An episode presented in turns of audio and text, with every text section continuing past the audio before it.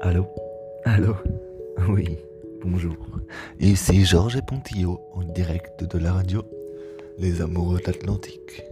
Aujourd'hui, en ce lundi 5 octobre, nous allons aborder un sujet tabou, un sujet sociétal, l'environnement et les méthodes à adopter pour vivre plus longtemps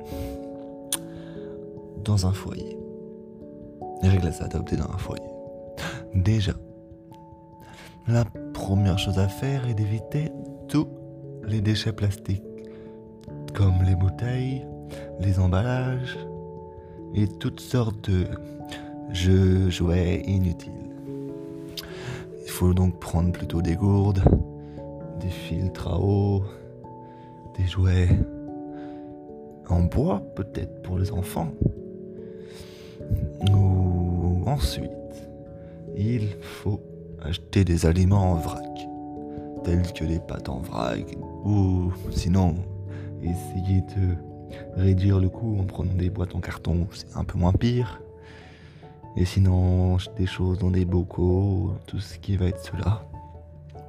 Ensuite, si la possibilité se donne, faire un petit potager pour les fruits et légumes de saison. Bon, surtout les légumes. Ça va permettre d'économiser quelques euros et de manger local. Très local. Et en parlant du local, ne pas hésiter à manger local.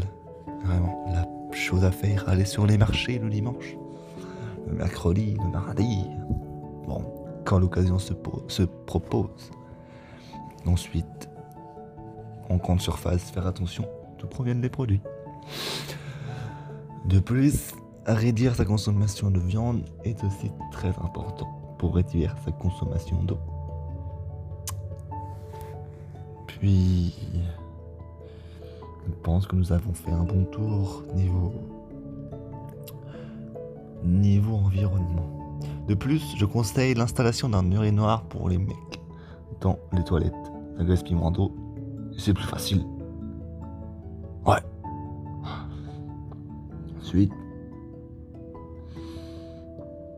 Essayer d'isoler au mieux son appartement, sa maison, pour avoir le moins de pertes de chaleur possible. Acheter des voitures qui roulent à l'hybride qui consomment très peu, pareil pour les objets numériques électroniques électroménagers. Puis, surtout, faire des bisous aux animaux et aux arbres dans la forêt. Et manger de l'herbe, par exemple. Voilà, c'était le dernier conseil. Je vous dis bonne nuit, soyez heureux et gardez le sourire.